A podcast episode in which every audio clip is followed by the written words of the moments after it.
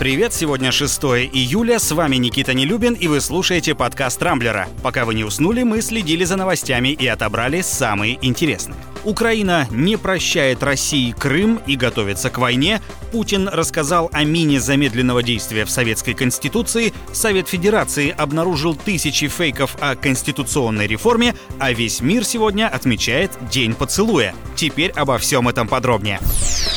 Самым обсуждаемым сегодня стало недавнее заявление Владимира Зеленского о том, что Украина никогда не простит тех, кто отнял у нее Крым и не позволил украинским морякам этому помешать. Конкретных имен президент не назвал, но, очевидно, имел в виду жителей полуострова, которые массово блокировали военные базы Киева после референдума о возвращении Крыма в состав России.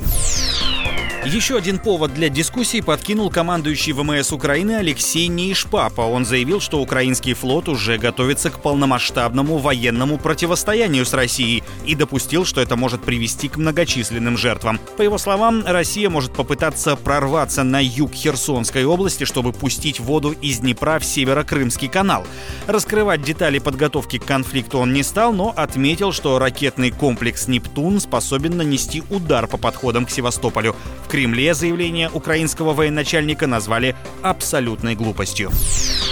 Владимир Путин раскритиковал прописанное в Советской Конституции право выхода республик из состава СССР. Президент назвал так называемый ленинский тезис миной замедленного действия, а заодно подчеркнул, что изменения в основной закон страны будут укреплять государственность и создавать условия для поступательного развития России на десятилетия вперед. Впрочем, судя по комментариям, оптимизм Путина разделяют далеко не все, а некоторые пользователи сравнивают новые поправки с ядерным взрывом.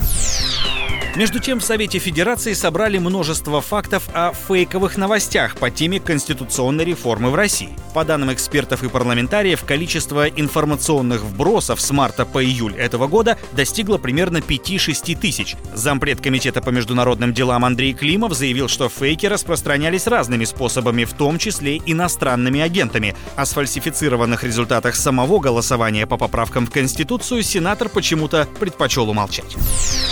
Но есть и хорошие новости. Например, сегодня отмечается Всемирный день поцелуя. Этот замечательный праздник придумали в Великобритании. Между прочим, существует специальная наука, изучающая физиологические, психологические и прочие особенности человеческого поцелуя. Его полезные свойства также научно доказаны. Поцелуй успокаивает нервную систему, предотвращает стрессы, помогает похудеть и является отличной профилактикой морщин, ведь во время поцелуя задействовано около 30 мышц лица. Кстати, мировой рекорд по продолжительности поцелуя поцелуя был установлен в феврале 2013 года в Таиланде. Местная супружеская пара непрерывно целовалась 58 часов 35 минут и 58 секунд. На этом пока все. С вами был Никита Нелюбин. Не пропускайте интересные новости, слушайте и подписывайтесь на подкаст по ссылкам в описании. Увидимся на rambler.ru. Счастливо!